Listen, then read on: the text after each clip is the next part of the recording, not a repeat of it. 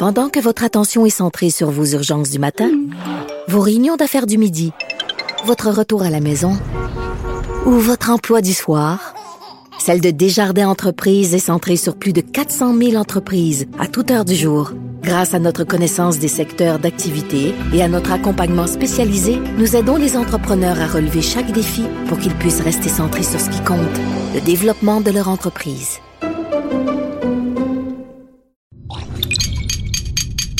Cube Radio. Silence Veuillez vous lever.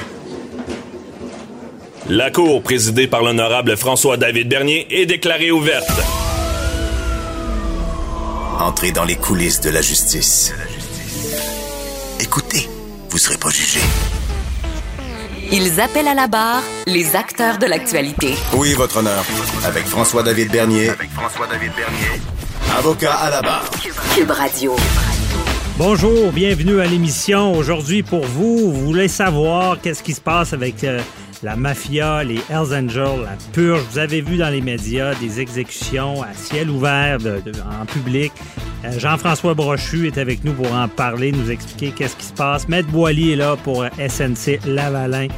Euh, on parle avec Maître Otis pour, qui nous explique comment ça fonctionne, les petites crèmes. C'est pour finir, Patrice Ouellette euh, de 48 heures par jour nous parle du changement d'heure, comment ça nous affecte sur nous, sur nos performances. Restez là, votre émission commence maintenant.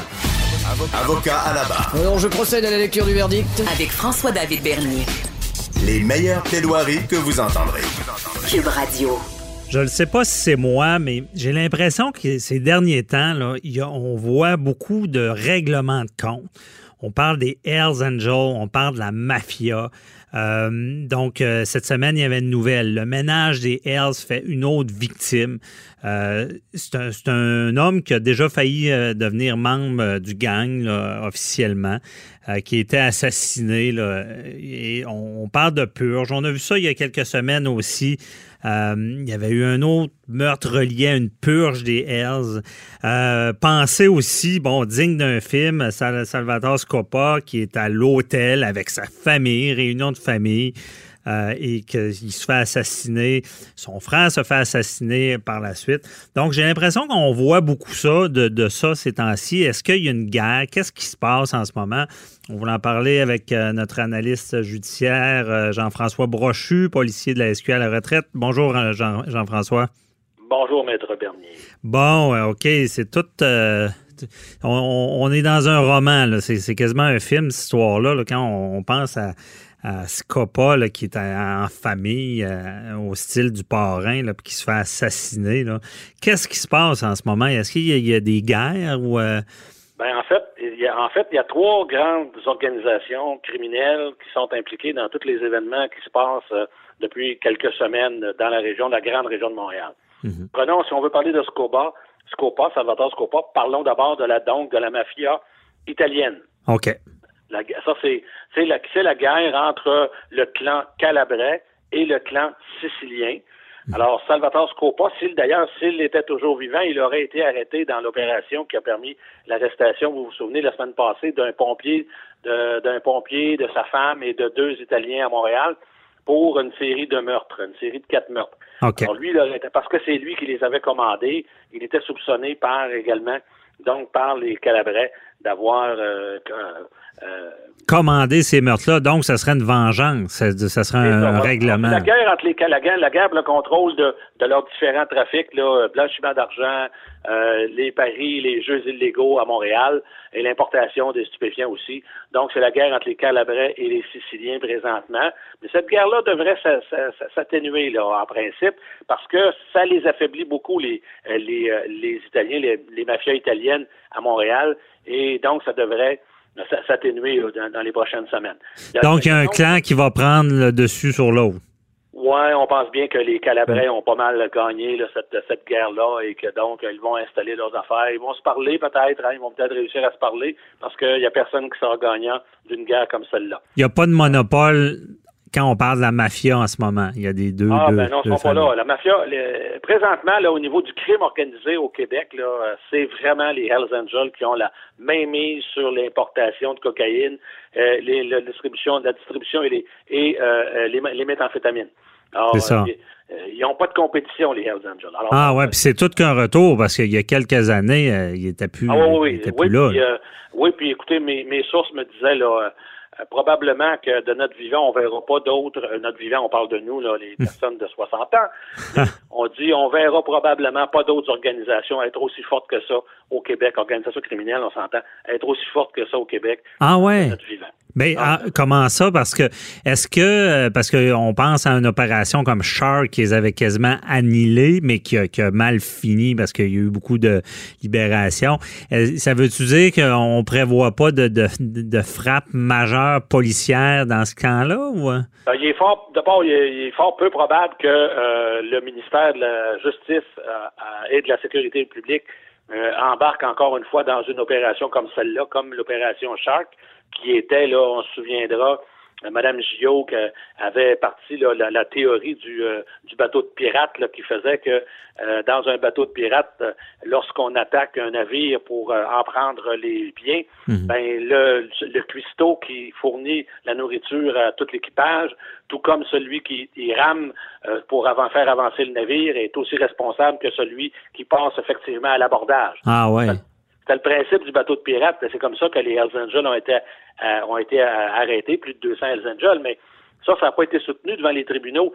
Puis ça, ben, on- moi, je personnellement, je, on peut mettre le, le- la faute sur justement la suite qu'a donné à ce dossier-là le directeur des poursuites criminelles et pénales lors de- des représentations à la Cour. On a pris une bouchée trop grosse, puis on, on l'a échappé dans. Alors, en fait, on a pris une très grande bouchée, puis il aurait fallu que euh, des gens s'impliquent plus qu'ils ne se sont impliqués. Je parle au, au point de vue du- des procureurs de la couronne.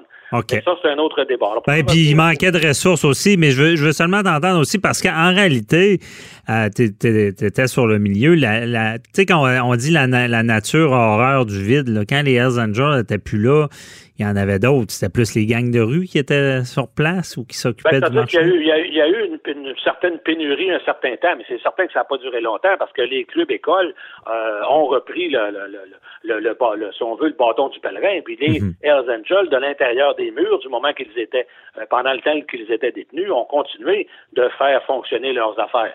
OK.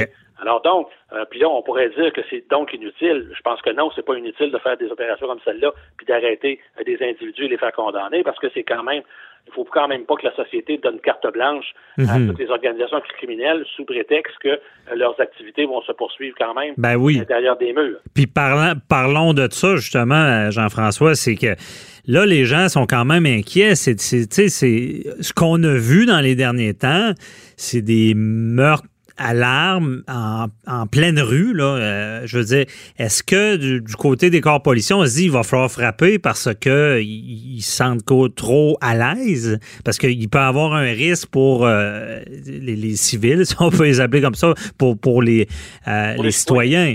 Ouais. Oui, ben, ben, ouais, mais maintenant donné, je vous ramènerai des fins des années 90, début des années 2000, dans le milieu de la guerre des motards. Euh, les meurtres avaient lieu dans des restaurants, dans des lieux publics, au même titre que, que- que ce qui se passe ici. Ouais. Euh, Gérald Galland a tué euh, dans un restaurant de Québec, euh, à- dans un restaurant bondé, il a tué un Hells Angel, et avec son complice dans un autre restaurant, un restaurant euh, thaï euh, vietnamien, il a tué euh, un individu alors qu'il était assis à table avec euh, sa conjointe et un couple d'amis euh, Ah dans ouais. un restaurant également bondé.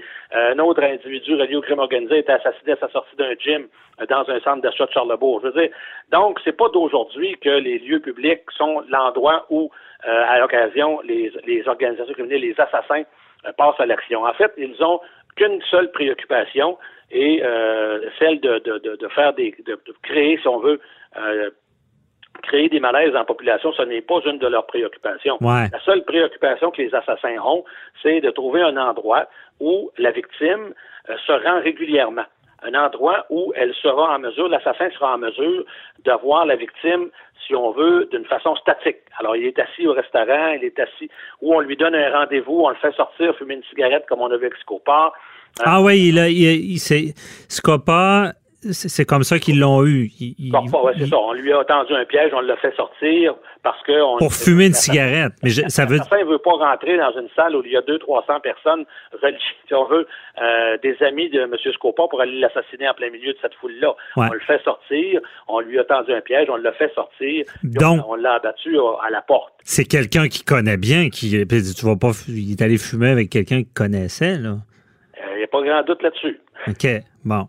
Alors donc, c'est ça. La, principale préoccupation de ces assassins-là, c'est ça. Puis on le voit dans les dans tous les, les, meurtres des dernières euh, des dernières semaines, quand du côté de la purge interne chez les Hells Angels, que du côté de, de, la, guerre entre les différents clans euh, siciliens et, et, et calabrais, c'est que l'assassin, avec l'aide de certaines personnes dans, dans certains cas, va, euh, va faire de la filature, va observer les allées et venues de sa cible, de son, de son, de sa victime potentielle, mhm. et il va choisir un endroit où il va pouvoir agir euh, en toute quiétude, même si c'est le jour, ça, ça les dérange pas. Puis même que dans le trafic, dans le, dans, euh, c'est même un avantage pour eux de pouvoir se fondre rapidement dans la foule, euh, dans le trafic sur une autoroute, en, en automobile. C'est même un avantage pour eux. Alors ça, c'est pas un critère. Là. Euh, le fait qu'on soit en plein jour, ça ne les dérange pas. Ça n'est pas. C'est vraiment l'habitude. Puis j'imagine, Jean-François, que les plus paranoïaques, les plus à risque, parce que je fais un parallèle avec des, des, dirigeants ou des gens importants dans des pays sous-développés que j'entendais que j'ai même déjà connu quelqu'un qui, qui, qui avait vécu ça euh, qui ne prennent jamais la même voiture, qui n'ont jamais le même itinéraire euh, prévu. Oui, c'est ça. Il y a, qui... puis, je peux vous dire que de ce temps-ci, dans le milieu, il y a des gens qui changent leurs habitudes. OK. L'habitude, c'est le danger, c'est ce que je comprends. Si à chaque matin, à 8h30, ils sont au gym, là, il y a un risque. Là. Oui, puis euh, oui, oui, il y a un risque pour quelqu'un qui serait ciblé par un complot de meurtre. C'est certain mhm. que c'est de cette façon-là qu'on va, euh, que les assassins dans le crime organisé vont préparer leur affaire, c'est de trouver un endroit où euh, on, est certain que la personne va se présenter. Va se présenter.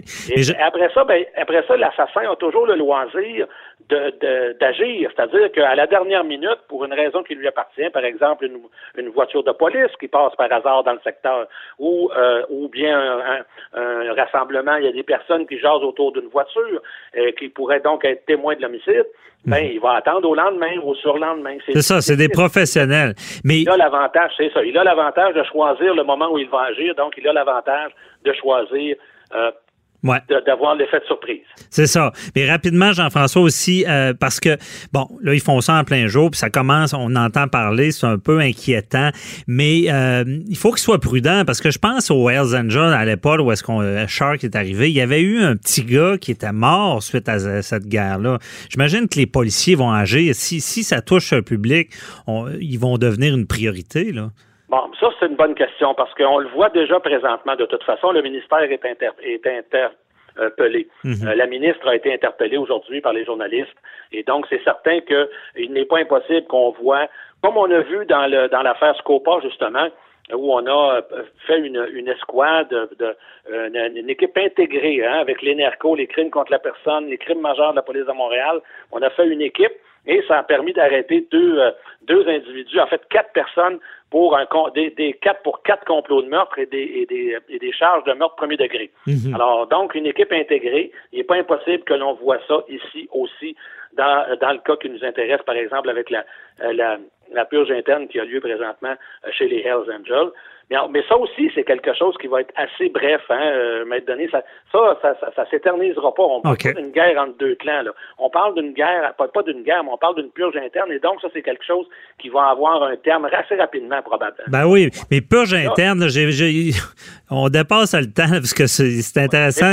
Est-ce qu'une purge interne, c'est quoi les motifs? Pourquoi on décide de... C'est ça. Il faut que la personne ait, fait, ait commis euh, quelque chose, ait fait quelque chose ou refusé de faire quelque chose de très important. Et et il faut que euh, ça monte dans la hiérarchie, dans la, cellule dont la personne dépend pour qu'on ait donné l'autorisation. Et concrètement, concrètement, ils font quoi? Ils écoutent pas, ils respectent pas un ah, ordre, il y a un infiltrateur? Seul celui qui a passé la commande le sait, pour l'instant. Bon. Et, et- mais, mais le troisième groupe qui donc très important de parler, c'est les gangs de rue que l'on Mhm. voit. Et eux sont vraiment encore une plus dangereux parce que ils sont, ça, ça, on appelle ça du crime désorganisé. Ah. Des gangs de rue à Montréal qui tirent à, à- à- un peu partout. Euh, on a vu, là, vous avez vu les images, euh, Maître Bernier, du gars, des, des trois gars qui tirent sur les gens dans le restaurant. Ouais. Hein? Alors, on est chanceux dans celle-là que personne n'ait été atteint, là, et, et des innocents auraient pu l'être. Même Mhm. si euh, on vise quelqu'un, on tire à, à- à des gens sont maladroits avec les armes à feu, tirent n'importe comment, les balles perdues. Euh, la nuit dernière, à Montréal, on a tiré sur une maison. La nuit d'avant, on avait tiré sur des voitures dans un quartier, je pense que c'est Rivière-des-Prairies. Alors donc, ces gens-là, les, les gangs de rue, ça, par exemple, je pense que euh, la police de Montréal a une, a une, a une, une commande euh, con- contre, euh, avec ses... Une priorité, parce que son sans foi ni loi, dans le sens que on, on justifie pas un Hells Angel ou la mafia ou de ça reste du crime organisé avec certaines, on en a déjà parlé, Jean-François, dans d'autres entrevues, un- une certaine, peut-être, je sais pas si on peut appeler ça éthique ou façon de faire qu'on on essaie qu'il n'y ait pas des victimes collatérales comme les gangs de rue. là. C'est un peu ça. C'est-à-dire que c'est ça. Puis, euh, puis euh, avec les Hells Angels, ce qui se passe présentement avec les Hells Angels et avec les mafias, ça, ça, va, ça va avoir un terme, ça. Mais avec les gangs de rue présentement, ça, ça peut s'étirer. Mhm. Et on le voit dans, dans- dans leur façon d'agir, c'est qu'ils n'ont aucun respect pour les risques que leurs actions, les coups de feu qu'ils tirent un peu partout. Euh, alors ça, c'est vraiment eux. euh, moi, je pense présentement là devraient faire l'objet d'une priorité du service de la police de la ville de Montréal. OK. Merci beaucoup, euh, Jean-François Brochu. Très éclairant. Puis tu as fait un bon. On comprend mieux qu'est-ce qui se passe en ce moment. On espère que ça ne durera pas trop longtemps et qu'il n'y aura pas de victimes euh, collatérales, collatéraux. Mais euh, on, on suivra ça. Merci beaucoup. Là. Bonne journée. C'est bon. Bye bye. Vous écoutez Avocat à la barre. Cette semaine, euh, on a reparlé de SNC Lavalin. Et oui, on n'a pas fini d'en parler. Euh, bon, plusieurs choses. Il y a que, bon, on se demande que va faire SNC Lavalin pour éviter un désastre. Bon, le, géant de l'ingénierie va publier des résultats. Euh, Il va faire une mise à jour pour un redressement. Ça prendrait un plan B parce que, bon, on sait tout le dommage que fait en ce moment, d'ailleurs, ben, cette semaine, euh, il y a euh, des, procédures judiciaires euh, contre SNC Lavalin et ses dirigeants. Et même, on parlait de que la couronne allègue qu'il y aurait eu un pot de vin pour SNC Lavalin, selon la, couronne, la couronne, puis que ça serait un modèle d'affaires. Je pense qu'on prétend qu'il y aurait eu des pots de vin en Libye. Euh, on avait déjà parlé avec, avec Maître Jean-Paul Boilly là, que euh, faut, faut faire un peu comme les Romains à, à- à l'étranger, supposément qu'à peu près toutes les entreprises seraient forcées de faire ça. Euh, c'est au cœur du procès. Et je reçois Maître Jean-Paul Boilly, notre chroniqueur, qui est avec nous. Bonjour, Maître Boilly, qui, est- qui est revenu euh, de, de, de Miami, qui est en, chair et en os avec moi. En, en grande forme.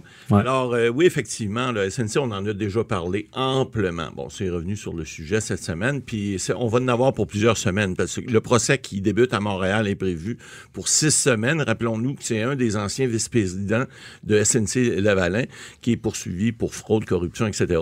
Et lorsqu'on regarde là, le- le- le- la plaidoirie d'entrée de la couronne qui disait que c'était un modèle d'affaires en Libye, vous l'avez dit d'entrée de jeu, là, euh, ces entreprises-là, bon, on en a parlé amplement, ad nauseam, comme on dit, euh, dans ces ces périodes-là, à l'étranger, puis encore aujourd'hui, euh, on dit à Rome, tu fais comme les Romains, ces pays-là, ces républiques de bananes-là, passez-moi l'expression, à l'époque, c'était Kadhafi qui était là et ses fils, et c'était tu me graisses ou ben non, t'as rien.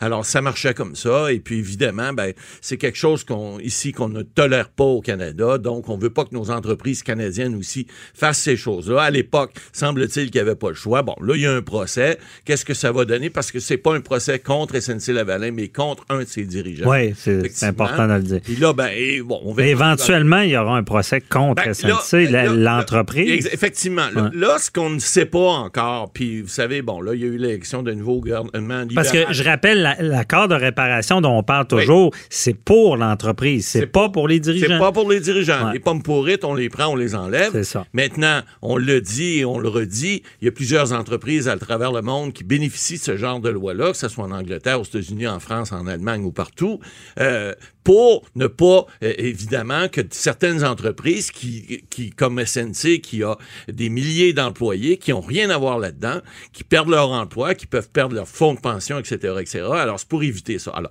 l'accord de réparation, est-ce qu'on sache? Bon, on sait que l'action de SNC a pris un petit peu plus de, de, de volume depuis quelques semaines parce qu'il y a eu la réélection du gouvernement libéral. Donc, on disait, les conservateurs avaient dit, nous autres, on touchera pas à ça, on va laisser la justice aller, puis SNC va payer pour les pots cassés, etc. Les libéraux ont jamais dit ça. Ils n'ont pas dit non plus qu'il allait nécessairement, rappelez-vous l'affaire euh, Judy Wilson-Raybould, bon, qui avait, elle, refusé carrément systématiquement de regarder ça, même si la loi lui permet de le faire. Oui. Et là, il y a un nouveau ministre euh, la- Ben, en fait, on qui, va... qui, qui va regarder ça. Ben oui, ben là, il y avait David Lametti, qui a- Lametti, qui a, été réélu dans son comté, qui est jusqu'à nouvel ordre Ouais. ministre de la Justice, mais là, il va y avoir un ça, on sait pas si c'est le- le c'est 20 lui, là. novembre, on verra si c'est lui, mais Ouais. il reste que il- il n'est pas impossible que cet accord de réparation soit fait. Là, maintenant, il y a un procès qui est là, qui va être en parallèle, qui va être médiatisé, qui va être sur un des administrateurs, sur ce qu'ils font en Libye. Évidemment, ça va encore compliquer la tâche du gouvernement de, de négocier un accord de réparation parce que aux yeux du public, les gens font pas nécessairement la distinction entre les administrateurs l'entreprise. Alors là, ça va peut-être être difficile de négocier un accord de réparation alors qu'il y a un procès public, hein, puis à tous les jours, il va y avoir des manchettes là-dessus, qui va venir dire, ben SNC, ils ont fait finalement un modèle d'affaires, comme on, le, on semble prétendre la couronne pour, en Libye, mais ça veut pas dire que les employés au Canada ont participé à ça. là. Alors ça, non, mais problème. ce procès-là va peut-être empirer la Ah, cause tout à fait. Ça, de, l'entreprise parce que certain. la stratégie de l'administrateur, ça va être de dire que c'était Ben, effectivement, il qui il- devait agir comme il ça. n'y avait pas le choix. Lui, Ouais. il va dire, moi, euh, un petit peu, vous savez, on ne veut pas faire trop d'histoire, mais il y a le procès de Nuremberg où les officiers allemands plaidaient, disaient, nous, ce sont les ordres qu'on a reçus. Hein? On voulait pas tuer du monde, mais on, on nous donnait des ordres, on est en guerre, on a fait des choses, on n'est pas responsable, on a exécuté les ordres. Alors, Mhm. c'est un peu ça. Euh, Je un peu, mais ce que je veux dire, c'est que l'administrateur, lui, va venir dire, ben, moi, j'ai fait ce qu'on m'a demandé de faire pour obtenir des contrats. S'il fallait graisser du monde, ben, on a graissé, on a fait ce qu'il y avait à faire pour garder des emplois puis garder des contrats. Maintenant, quand c'est illégal, ben, c'est pas acceptable. Pour Canada, on, tente de pas le faire. Là, les avenues, parce que la question principale au départ, c'était de savoir, c'est quoi les avenues pour SNC Lavalin? Mais il y en a plusieurs. Hein. On a vu des, beaucoup d'économistes qui ont dit, ben là, il peut y avoir, par exemple, un takeover, on en a déjà parlé, de compagnies étrangères, parce que elle est pas chère, l'action de SNC Lavalin. Elle est passée de 60 quelques dollars. Maintenant, elle, tourne autour de 19 dollars euh, présentement. Mais il, reste que c'est un, c'est un- une compagnie qui est quand même qui, a fait des profits. Elle a vendu là, sa participation dans l'autoroute en, Ontario. Donc, ça l'a remis de, de l'argent dans les coffres de l'entreprise. Et effectivement, ils ont fait beaucoup de réorganisations qui font en sorte que ça peut être attrayant d'acheter, même s'il y a des problèmes, puis même si l'accord de réparation est pas là. Parce que rappelez-vous, on a vu des firmes d'ingénierie québécoises se faire acheter par des firmes américaines puis des firmes anglaises dans, dans, le, le- le- dans, dans la suite des scandales. des- des- Ils changent le nom, ben, ça des finit là. ben, je te dis, ils changent le nom. Ils changent pas juste le nom. C'est que l'entité ne- devient euh, une propriété étrangère. ouais. On garde les employés. On, on continue d'avoir des contrats. Maintenant, il y a des, certains contrats qu'on peut pas avoir, mais ça change rien dans la valeur de l'entreprise. Le know-how, les connaissances des gens, des ingénieurs qui sont là, de tout le personnel qui est là, ça reste là. Et ça devient très, très, très attrayant pour une entreprise étrangère de venir faire ce qu'on appelle un takeover ou en faire même une, offre d'achat hostile. Il y a même des gens, il y a des spécialistes qui disent que euh, SNC devrait peut-être se délister à la bourse. Ça, ça veut dire qu'on s'enlève de la possibilité de faire des transactions à la bourse pour ne pas euh, encore faire descendre l'action. Et pendant une certaine période de turbulence, si on veut, ben, il n'y a pas de transactions qui se font. Et on revient lister seulement lorsque on a, euh, on a, on a pu euh, euh, obtenir certaines conditions qui vont faire que la bourse va nous remettre sur le, le, le, le, le- le- le- le bid, comme on appelle, là, sur le- la possibilité d'être capable de faire des transactions. Mais pendant une période qui peut être de six mois, un an, même deux ans, on n'est pas là. On se réorganise, puis après ça, on revient à la bourse. Alors, ça, ça pourrait être une façon. C'est une option. Ben, c'est une option. Mais C'est- y Est-ce que et ça, ça évite le, Ben, la, la- la- la- le Le- takeover, qu'on dit en français, la- La, la prise de possession par un agressive. tiers, agressive par un- une compagnie étrangère, puis les profits qui s'en vont. Parce qu'il faut pas oublier, c'est le fun d'avoir nos gens ici qui travaillent puis qui ont des revenus, mais il y a des actionnaires qui font des profits avec ça aussi. Alors, si les actionnaires deviennent étrangers, ben les profits s'en vont à l'étranger. C'est ça qui est malheureux. C'est ça que les gens doivent comprendre dans l'accord de réparation. C'est d'éviter que ce fleuron québécois et canadien-là fasse en sorte que les profits s'en aillent ailleurs. Il me semble que c'est simple à comprendre. Mais Oui, gens mais- comme beaucoup de la misère avec ça. Les Mais gens Maître sont très ce qu'on entend Ouais. de, de la population, c'est peu importe la grosseur, peu importe qui ouais. t'es, si tu te fais prendre à faire ces choses-là, tu dois. euh, tu fermeras, c'est pas grave. C'est compris. Mais ce qui, ce qui est triste aussi qu'il faut rappeler, regardez nos, nos voisins, les Américains. Euh, ont, ont une tendance, dites-moi je me trompe, je pense qu'ils ont une tendance à supporter beaucoup plus leur entreprise. Ben oui. Et ce qui fait qu'ils ont des, des, des, des fleurons, ils en ont beaucoup, là. Ben, c'est évident. Puis, Euh, euh, Puis c'est ce qui est triste au, au Québec, au, Canada. Canada, on on, est- on- laisse aller facilement. Ben, on laisse, on laisse pas juste aller. On dirait qu'on a, on a le pied facile euh, pour écraser quelqu'un. Alors, s'il y a des entreprises, lorsque c'est des fleurons, on le dit et on le répète. S'il y a des pommes pourrites, faut les enlever de la place. Faut les enlever. Mais- Ajouter à ça, bon, le, le pas- euh, on, on a appris du passé Ouais. et on va s'organiser pour les nouvelles pommes qui pourrissent pas. Exact. Donc, soient dans- avoir des, des, dans- des, dans des la bonne méthodes branche, de surveillance. Dans la bonne branche puis dans le bon arbre. Ouais. Mais il reste que il y en aura toujours et, et les tribunaux sont là pour venir euh, Mais rectifier les Je choses. sais pas si vous le savez, Mme l'accord de réparation prévoit-tu cette sorte de supervision-là par après? Oui, tout à fait. Ouais. Il faut qu'il y ait un engagement qui soit pris. C'est pas juste de dire je le ferai plus. Il faut qu'il y ait un engagement il y a une méthodologie qui est prévue dans l'accord de réparation à l'effet que les entreprises qui font ça, non seulement ne- ne- ils doivent prendre euh, des engagements formels, Accepter d'être accepter supervisé. d'être supervisé et accepter de, de, de, de devoir rendre des comptes. Alors ça, c'est aussi quelque chose d'important que la population doit savoir. On laisse pas aller les gens comme ça en disant « Oh, c'est beau, petite tape dans Ça le dos. recommencera, c'est pas grave. recommenceras, puis Non. on, tu reviendras nous revoir. » Non, ça marche pas. D'ailleurs, l'accord de réparation, c'est, on dit one time, une fois. Alors, tu as une chance, t'en as pas 40. OK. Bon, ben, c'est bien dit. Puis je pense, je pense que quelqu'un qui écoute cette entrevue-là, il, il faut quand même essayer de sauver ces entreprises-là en comprenant la différence entre l'entreprise, la personnalité morale qui est l'entreprise et ses administrateurs, comme vous comme- le dites bien, Mais- les pommes pourrites qui étaient là à l'époque, qui auraient fait ce genre L'année de dernière, gestion. c'est un peu comme une élection. Si t'aimes pas le gouvernement, tu dis pas on va fermer le gouvernement, tu le changes. Alors, Tu fermes pas le pays pour autant. Exact. Ouais, c'est bien dit. Merci beaucoup, M. Boily. On se reparle demain. Bye-bye. Avocat à la barre. Avec François-David Bernier. Avec François-David Bernier. Les petites créances. Savez-vous c'est quoi les petites créances? On entend souvent ça. Euh, sûrement par, parmi nos auditeurs, beaucoup ont, ont vécu ça. Des fois, on reçoit une belle lettre euh, par la poste, puis c'est les petites créances. Qu'est-ce que c'est? Ben, c'est une poursuite. C'est la section euh, la Cour du Québec des petites créances. Euh, Il n'y a pas d'avocat là. C'est vraiment fait pour le public. C'est des montants en bas de 15 000 Mais il y a beaucoup de questions en, en lien avec ce genre de poursuite-là.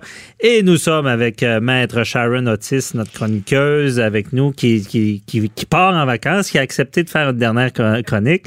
Bonjour, euh, Maître Otis. Bon matin, François-David. Bon, merci d'être avec nous pour ce sujet euh, général, mais qui touche beaucoup de monde. Beaucoup Bon, de gens, oui. C'est ça. Et euh, D'autant plus qu'ils ont monté le seuil minimal de 7 000 à 15 000 Donc, ça touche beaucoup plus de gens, vous comprenez, qu'avant. ben c'est ça. Avant, si on allait aux petites créances, c'était 7000 pièces. Oui, euh, ça, c'était ça avant le 1er janvier 2016. OK. Et là, c'est rendu 15 000. 15 000 Bon. mais cependant, ce n'est pas tous les causes de 15 000. Si on parle d'un bail de logement, une pension alimentaire, une poursuite en diffamation, action collective, euh, une poursuite d'une- compagnie qui a plus de 10 salariés liés par elle par contrat de travail et euh, des, des- bien évidemment les créances de plus de 15 000, ça n'embarque pas. Ça ne fait pas partie des, euh, des causes qui peuvent être entendues par un juge des petites créances. OK.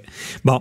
Puis on, on voit les exclusions, mais euh, disons, on va commencer par ça. À quoi ça sert, ça, ces petites créances-là? là? Ben, Pourquoi quoi on a mis ça en place? À quoi ça sert? C'est- C'est-à-dire que ça permet aux gens de faire valoir leurs propres droits. Euh, bien évidemment, il n'y a aucune représentation par avocat à la division des petites créances. On peut nommer un mandataire, par contre, mais il n'y a pas de d'avocat en soi. Un mandataire, la question piège, c'est euh, peut-on nommer un mandataire qui est avocat? Ben, et dans le cas où est-ce que. Parce qu'on peut. Un, un mandataire, ça peut être un membre de la famille. Ouais. Ça peut être. Donc, je pense que c'est du cas par cas. Et, Mais moi, je euh, peux le dire, il- aux petites créances, je l'ai vécu il n'y a pas lo- longtemps dans un. J'ai vu un dossier. Ils ne veulent pas d'avocat là. Puis Ouais. parce que c'est fait pour le grand public. Puis ça, je pense que ça, peut désavantager quelqu'un Oui, qui a mais- d'expérience. Oui, mais il y a des cas pour lesquels ça pourrait passer. Par exemple, je suis la seule tutrice euh, au bien de ma mère. Je suis la seule membre de la famille. Je suis. Ouais. Vous comprenez? Quelqu'un qui c'est son entreprise, c'est le seul euh, un one-man company, Ouais. oui, ça pourrait, ça, ça pourrait entrer dans les exceptions. Ouais. Donc, euh, ce que vous dites, il y, a- il y a des bémols à ça. Ben oui. Bon, en théorie, si vous êtes aux petites créances, vous poursuivez, vous êtes poursuivi, vous vous retrouverez pas devant un avocat. Non. Et euh, c'est des créances en bas de 15 000. Euh, puis pour pour bien connaître ça, bon, quelqu'un qui dit, ben moi, je, mon voisin, là, je, je veux y réclamer de l'argent, mais en réalité, je veux y réclamer euh, 20 000 dollars parce qu'il a, coupé l'arbre euh, puis il est tombé sur mon cabanon. Euh, à 20 000 dollars, on peut pas aller aux petites créances ou pas? Ben, ben, un vieux sage me dit qu'on est mieux de diminuer euh, la créance de 20 000 à 15 000 pour être sous le seuil de la, ligne, de- du montant limite des petites créances, parce que finalement, à moins que ce soit une question de principe, euh, c'est sûr que les frais d'avocat, euh, des honoraires extrajudiciaires, c'est-à-dire notre tarif horaire, ajouté au montant en litige, c'est bien sûr que la personne, faut voir, il faut quantifier, est-ce que ça le vaut, ça, ça ne le Ça peut vaut coûter pas? 20 000 pour aller en chercher 20. ou 5. C'est ça. Vous comprenez? C'est important ce que vous dites, c'est que on, malgré qu'on réclame 20 000, mettons souvent ça commence avec une mise en demeure, Oui. mais malgré qu'on réclame 20 000, on a le droit de diminuer ça. Là. Oui, on peut le faire de façon volontaire. OK. Mais on ne se fera pas dire Ah, ben là, euh, t'as- t'as diminué, puis si- ça, Non. ça paraît pas mal devant Non. le jeu. Au même titre, regardez que dans l'éventualité où vous décollez votre, euh, votre, record, votre recours pardon, Mhm. à 14 000 et au fur et à mesure, vous comprenez, la dette s'aggrave ou les dommages s'aggravent, il n'y a rien qui vous empêche de modifier votre demande euh, introductive d'instance aux petites créances et de faire en sorte qu'il y ait un transfert à la Cour du Québec, Chambre civile. Mhm. Et là, euh, quelqu'un qui a euh, ce dossier-là, l'idéal, ça se fait par Internet. On remplit les documents, on peut se présenter au palais. On peut se présenter au palais au greffe. Cependant, il faut savoir que les greffiers ne sont pas là pour rendre des opinions juridiques ou des avis juridiques. Donc, il faut quand même être préparé. Il faut quand même. Mais euh, ce euh, formulaire-là, OK, qui est la demande en soi, euh, nous, à titre d'avocat, on peut bien évidemment accompagner des gens pour être certain que la demande introductive d'instance contienne tous les faits et tous les, les points de droit devant être démontrés pour avoir gain de cause, ainsi que les pièces afférentes, là, et bien évidemment sortir quelques décisions euh, de la Cour pour être certain. Donc, on peut appuyer, on peut accompagner ces gens-là jusqu'à la Cour. Bien évidemment, on ne peut pas faire les Plaider. représentations Ah, à, ça. sa place, mais somme toute, une personne qui est bien préparée, moi, je pense qu'elle met déjà euh, des, euh, des chances de son côté, puisque euh, je pense que la plupart du temps, c'est celui qui connaît le mieux son dossier euh, qui euh, a plus de chances, à tout le moins, de réussite.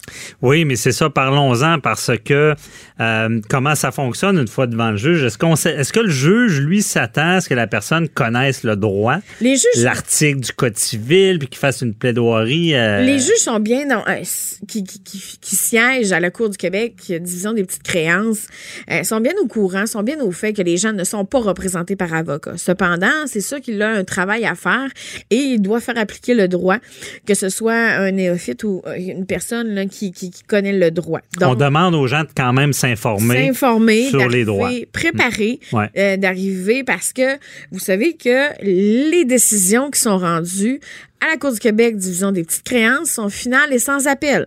Mhm. Alors ça, c'est très dangereux. C'est dangereux, ben, dangereux, vous comprenez, c'est qu'il n'y a pas de deuxième chance. Il n'y a pas de possibilité d'aller en appel de cette décision-là, même si dans l'éventualité où le tribunal aurait erré, là, euh, donc on vit avec la décision. Même si le tribunal se trompe, euh, c'est ça, la décision tombe, on est pris avec. Bon, faut quand même être prudent, se préparer, travailler.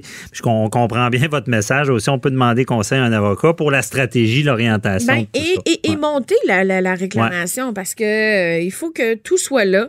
Euh, il y a également aussi la préparation quant à- aux interrogatoires. Est-ce qu'il y a des déclarations sous serment qui peuvent être faites et être déposées au dossier de la Cour euh, afin d'éviter, par exemple, qu'un témoin se déplace pour rien. euh. Et ça, ça fait peur à certaines personnes parce qu'on est en conflit avec une autre.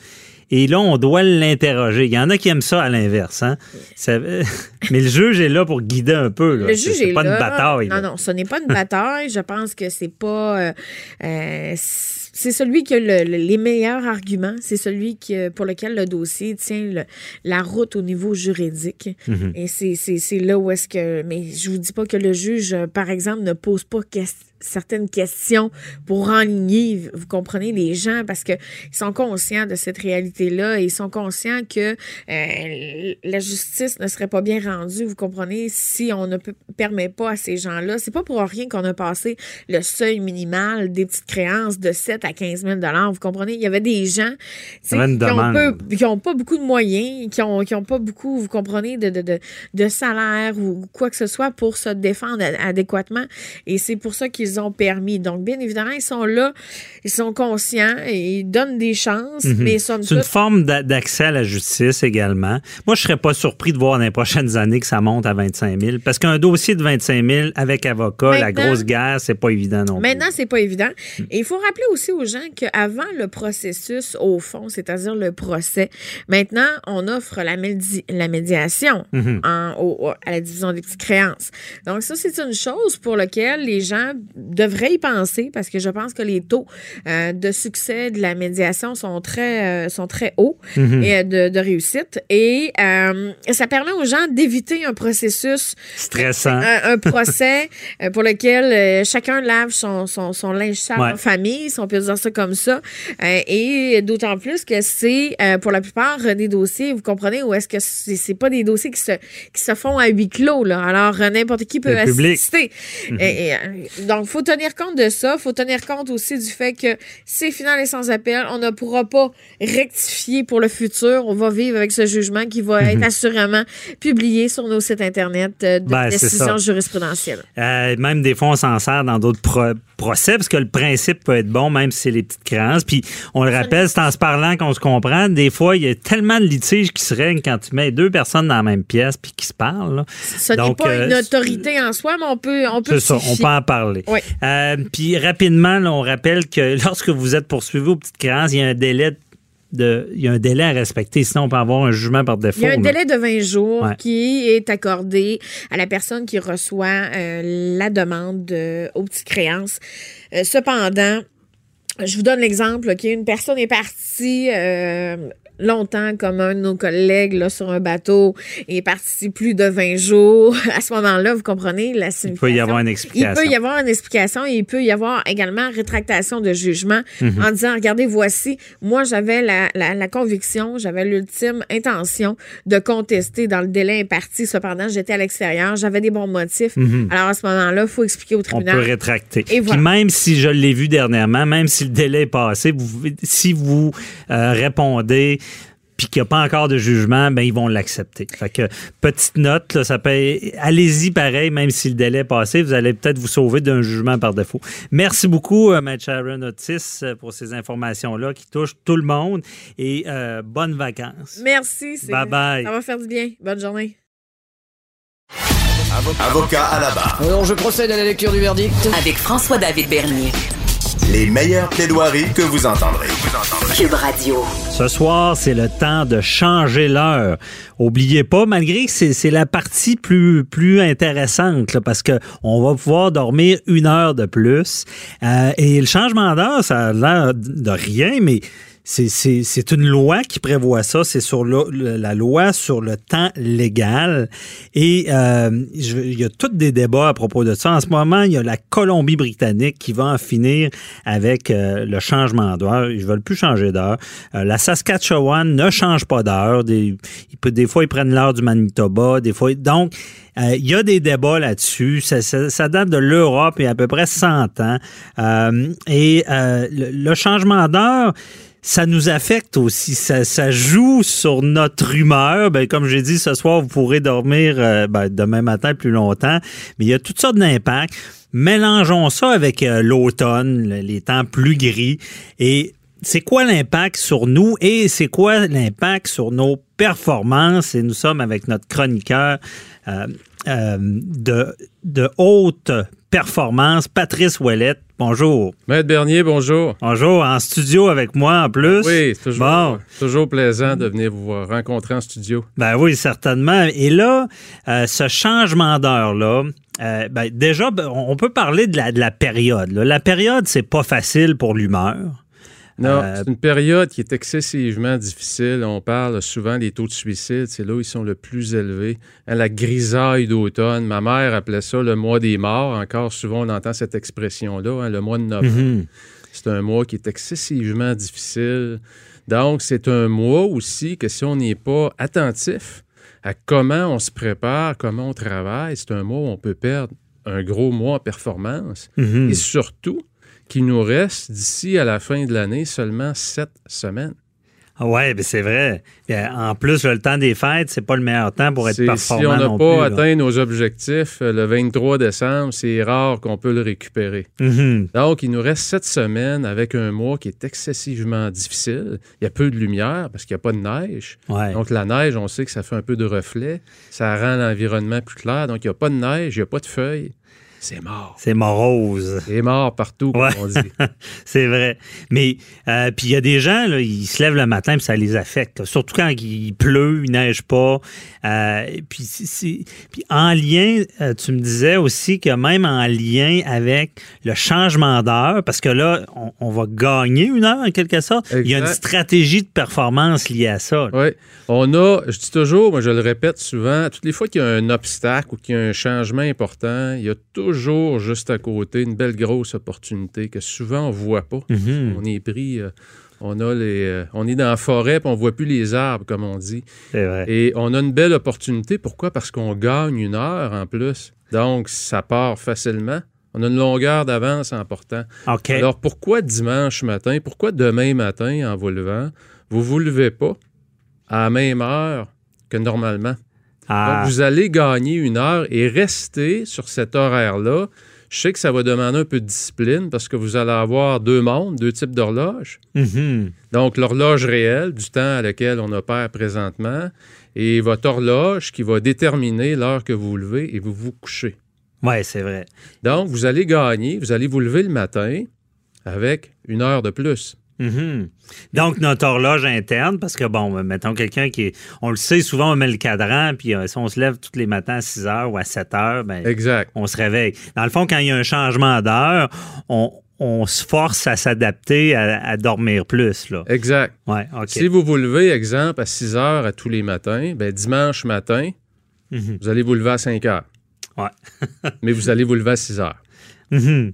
Donc, on fait quoi avec cette heure-là supplémentaire qu'on a? Et moi, c'est ce que j'appelle le protocole 30-31. Et c'est Oh. un très, très beau défi pour le mois de novembre. Ça veut dire quoi? Ça veut dire que les 30 prochains jours, vous allez consacrer les 30 premières minutes de votre journée à votre priorité la plus importante que vous avez. Ah, oui. Donc, et vous allez voir que faire ça, partir votre journée sans aller prendre le cellulaire, sans aller vérifier vos textos, sans aller vérifier vos courriels, sans aller voir le fil de nouvelles, vous vous levez, vous faites un café, hein, pour se caféiner un peu, C'est c'est ça. toujours bon. Si le café Et vous pas. travaillez pendant 30 minutes, chronomètre à la main, pendant les 30 prochains jours, sur votre priorité la plus importante que vous avez mis de côté pendant le reste de l'année. Ah, oui. Puis ça, en se levant, là. En se levant. Café, pas manger encore? ou, euh, Non, non. OK. Le plus rapidement possible. Ce que vous voulez, vous voulez créer du momentum. OK. Vous voulez aussi créer du focus. Puis qu'est-ce que ça fait, ce 30 minutes-là? là? Parce que tu m'as déjà donné le, le- le truc de faire son lit, je- j'en parle toujours, Oui. parce que, bon, il y, a- il y a des délinquants qui font pas le lit, puis tu disais, bon, le, le- faire son lit, c'est le premier accomplissement de la journée. Puis des fois, on rit un peu de ça, mais c'est vrai, on accomplit de quoi en se levant, ça part bien. Mais là, ce 30 minutes-là, il, il- il va servir à quoi? Il va servir à faire avancer. Souvent, le, gros défi qu'on a dans la société d'aujourd'hui, c'est que notre- nos vies sont remplies, remplies d'urgence à cause des technologies. Mhm. On est bombardé de partout. Ouais. Et, et c'est difficile dans, cette, dans ce nouvel environnement-là, qui est récent. Là. Il y a 10 ans, on ne vivait pas ça. Non. Donc, c'est quand même assez récent, cet environnement-là. L'être humain ne s'est pas adapté assez rapidement à cette réalité-là, ce qui fait qu'à tous les jours, on est excessivement distrait. Et Ah. on tombe dans l'urgence et l'importance prend toujours le bord. dans l'urgence, pour, pour mettre un exemple concret, c'est si on se lève, on regarde nos, courriels, on va répondre à quelque chose, à l'agenda de quelqu'un d'autre. Exact. On va être en train de travailler sur les besoins de quelqu'un d'autre et nos besoins ne sont pas encore à l'agenda. Mhm. Et là, avec le changement d'heure, c'est ça la- le- Exact. l'aubaine. L'aubaine, c'est que... ça- Très bon terme. C'est l'aubaine, c'est le rabais du mois. C'est que le tra- c'est ça, il n'existait pas, il, Non. il- il était là pour dormir. là. Oui. Euh, et euh, donc, c'est un 30 minutes. On on n'est pas mieux avec une heure? Ou, euh? C'est, moi, je dis toujours, vous êtes mieux d'y aller la théorie des petits pas. OK. Commencez avec 30 minutes? Puis, mon conseil, c'est que si vous avez le goût de continuer, arrêtez. Ah, je comprends pas ça. Parce que ça va vous créer le, le désir est plus fort le lendemain de vouloir reprendre l'activité. Alors que quand on épuise son désir, on le sait que ça s'applique à plusieurs choses. Donc, on a moins le goût d'y retourner le lendemain. Non, c'est ça. Ouais. Donc, c'est une bonne drogue, là, comme l'activité physique. C'est que- pareil, on n'a pas le goût au début, mais plus on en fait, plus Oui, on va en n'oubliez faire. pas, le matin, vous êtes seul, les autres dorment encore. Mhm. Les collègues de travail, il n'y a pas d'interruption, il n'y a pas de texto qui rentre, il n'y a pas de courriel. On est seul, on performe sur quelque chose qui va créer de la valeur ajoutée, qui va nous faire avancer dans notre carrière. On va peut-être travailler, étudier pendant 30 minutes sur comment augmenter son leadership. On va Mhm. peut-être augmenter. On va travailler sur des choses que dans la vraie vie, on se dit toujours, j'ai jamais le temps de faire ça. C'est vrai. Mais on se sent comme avec une longueur d'avance Oui. aussi. Moi, j'allais à Salut Bonjour à Montréal, parce que je suis de Québec, et je me levais à 3 heures du matin, j'étais sur la Wow. route, puis euh, j'arrivais là. Puis... Mais c'était fatigant, mais j'adorais ça. J'avais l'impression d'être euh, en avance sur tout le monde. Ah, c'est- un feeling. là, ceux qui, qui- qui sont tôt le matin, il faut faire attention, se lever tôt. Puis Ouais. comment est-ce qu'on utilise le temps? C'est deux choses. C'est deux choses différentes. Parce que l'expression, bon, euh, l'avenir appartient à ceux qui se lèvent tôt, c'est vrai, Ouais. mais tu pourrais peut-être la modifier. L'avenir appartient à ceux qui se lèvent tôt et, Et font les bonnes affaires en se font les bonnes choses. Évidemment, si vous vous levez très tôt, vous vivez en couple, essayez pas de faire votre lit parce qu'il y a une personne dans la chambre. Ouais, ça, ça peut causer d'autres problèmes. ça peut créer d'autres problèmes. Et le protocole 30-31, ça prend de la discipline, c'est pas facile, mais ça peut transformer des vies. Mhm. Parce qu'on prend vraiment conscience comment est-ce qu'on est distrait, comment est-ce qu'on travaille pour tout le monde, sauf pour faire avancer Mais le 1, c'est quoi? une 30. priorité. OK, pendant les une 30 prochains jours, on travaille pendant 30 minutes sur la priorité la plus importante. C'est la même, là. Ouais. Parce qu'oubliez pas, c'est quelque chose d'important. C'est un objectif. C'est un objectif qu'on a qui va nous permettre de créer de la valeur ajoutée. Donc, vous allez travailler sur qui? Sur vous. Mhm. Vous allez travailler sur quelque chose qui va faire que vous allez devenir une personne meilleure. Ouais. Ça, moi, je trouve ça très intéressant, puis je vais l'appliquer. Mais là, je te pose une colle. Oui. Euh, Patrice, comment on fait pour déterminer notre priorité des priorités? Il me semble ça, euh, c'est difficile. Est-ce que c'est professionnel? Est-ce que c'est personnel? Ben, Il y a toujours un mélange des deux. hein? OK. Il, y a tou- il doit avoir dans votre vie ceux qui ont pas, qui font pas de distinction entre leur vie professionnelle et personnelle. C'est des personnes qui sont très à risque. Mhm. Parce qu'on va tomber dans l'excès. Tomber dans l'excès, vous savez ce que ça fait, surtout au niveau professionnel. On a des gros objectifs, on est drivé, on finit par mettre de côté sa santé Ouais. physique, mentale, Sa famille, sa psychologique, santé, famille, la blonde, le Mhm. chum. Ouais. Puis là, ben, les problèmes arrivent. Puis finalement, les problèmes de ce qu'au au niveau personnel ont quoi? Ils ont un impact sur notre carrière, sur notre business. Ouais. Fait qu'on n'est pas plus avancé. Tout est, est interrelié. Là. Donc, peut-être que votre priorité la plus importante, au mois de novembre, c'est de déterminer quelles sont vos priorités. Oui, ben, je pense que oui. Mais et là, tout ça, dans, dans ce mood-là, on dira ce qu'on veut, mais on, tout le monde, je pense, il y en a que c'est pire, d'autres moins pire, mais on a cette tendance-là à déprimer plus. Bon. Absolument. Euh, il fait noir tellement tôt, c'est déprimant. Puis ça, cette discipline-là, ça peut nous aider à, à se motiver. J'imagine si on a travaillé le Ouais. matin sur notre priorité des priorités, on est peut-être plus de bonne humeur. euh, Travailler sur soi, ça crée toujours, ça l'augmente le niveau d'énergie. Mhm. Tout le temps, tout le temps, tout le temps. Parce que ça l'augmente le- l'estime de soi. Ça l'augmente la confiance en soi. On arrive au travail, mais comme je dis, les épaules un peu plus carrées. Ouais. Hein, on est plus, on a le dos droit. On regarde pas par terre. Notre regard est plus vers les gens. On est plus ouvert. C'est bien dit, on sent pas le- la lourdeur euh, de On la tonne de briques. On est en contrôle. Mhm. Est Parce en que contrôle. si je comprends bien avec ce que tu dis, il y a des gens bon, qui appliquent ce- cette technique-là 30-31 Oui. euh, et euh, vont arriver au travail avec un focus qui va être meilleur. Quand on fait pas ça, il- on, on se met ce ce fardeau-là, les, les briques. On rentre au travail avec la brique parce Oui. qu'on a mal démarré. On était d'un courriel, on était d'un problème. Exact. OK. Évidemment, c'est une activité qui va vous permettre de vous recentrer sur vous, Mhm. sur vos talents, sur comment devenir une meilleure personne, comment devenir une meilleure version de vous-même. Puis, parallèlement à ça aussi, il peut y avoir un cinq minutes, ou vous pouvez prendre un cinq minutes à la fin pour dire, bon, aujourd'hui, parce Mhm. que j'ai fait ma priorité numéro un. Ouais. Est faite. En partant votre journée, vous Check. pouvez mettre un, un crochet On barre ça. OK. Souvent, je dis aux gens combien de personnes qui ont un to-do list, une liste des tâches à faire du samedi, puis finalement, ils se rendent compte qu'ils ont fait deux choses qui n'étaient pas sur la liste, puis ils vont les écrire, puis ils mettent un crochet à côté. Ouais, j'ai déjà fait ça. C'est-tu le fun de barrer ça? Ben hein? oui, Ouais. ça nous crée un sentiment Ouais. de plaisir de voir comment est-ce qu'on a performé. Mhm, c'est vrai. Donc, c'est le même principe qui est appliqué là. Bon, bon, on retient ça, le truc du changement d'heure. Vous l'avez, exploitez-le. On l'a dit, c'est une aubaine. Merci beaucoup, Patrice Ouellette, euh, gestionnaire de haute performance, on, on le rappelle, et gestionnaire du site euh, du, du 48 heures par jour. Méthode 48 La heures, méthode je- 48 heures par jour. Oui. Merci beaucoup. On se reparle la semaine prochaine. Excellent. Bye bye. merci. Au revoir. C'est déjà tout pour nous aujourd'hui. Euh, on se retrouve demain et euh, je vous rappelle, posez vos questions. 1877 Cube Radio sur le Facebook. On y répond demain avec euh, Maître Jean-Paul Boilly. Bye bye. À demain. Pour écouter cette émission, rendez-vous sur cube.radio ou téléchargez notre application sur le Apple Store ou Google Play. Cube Radio.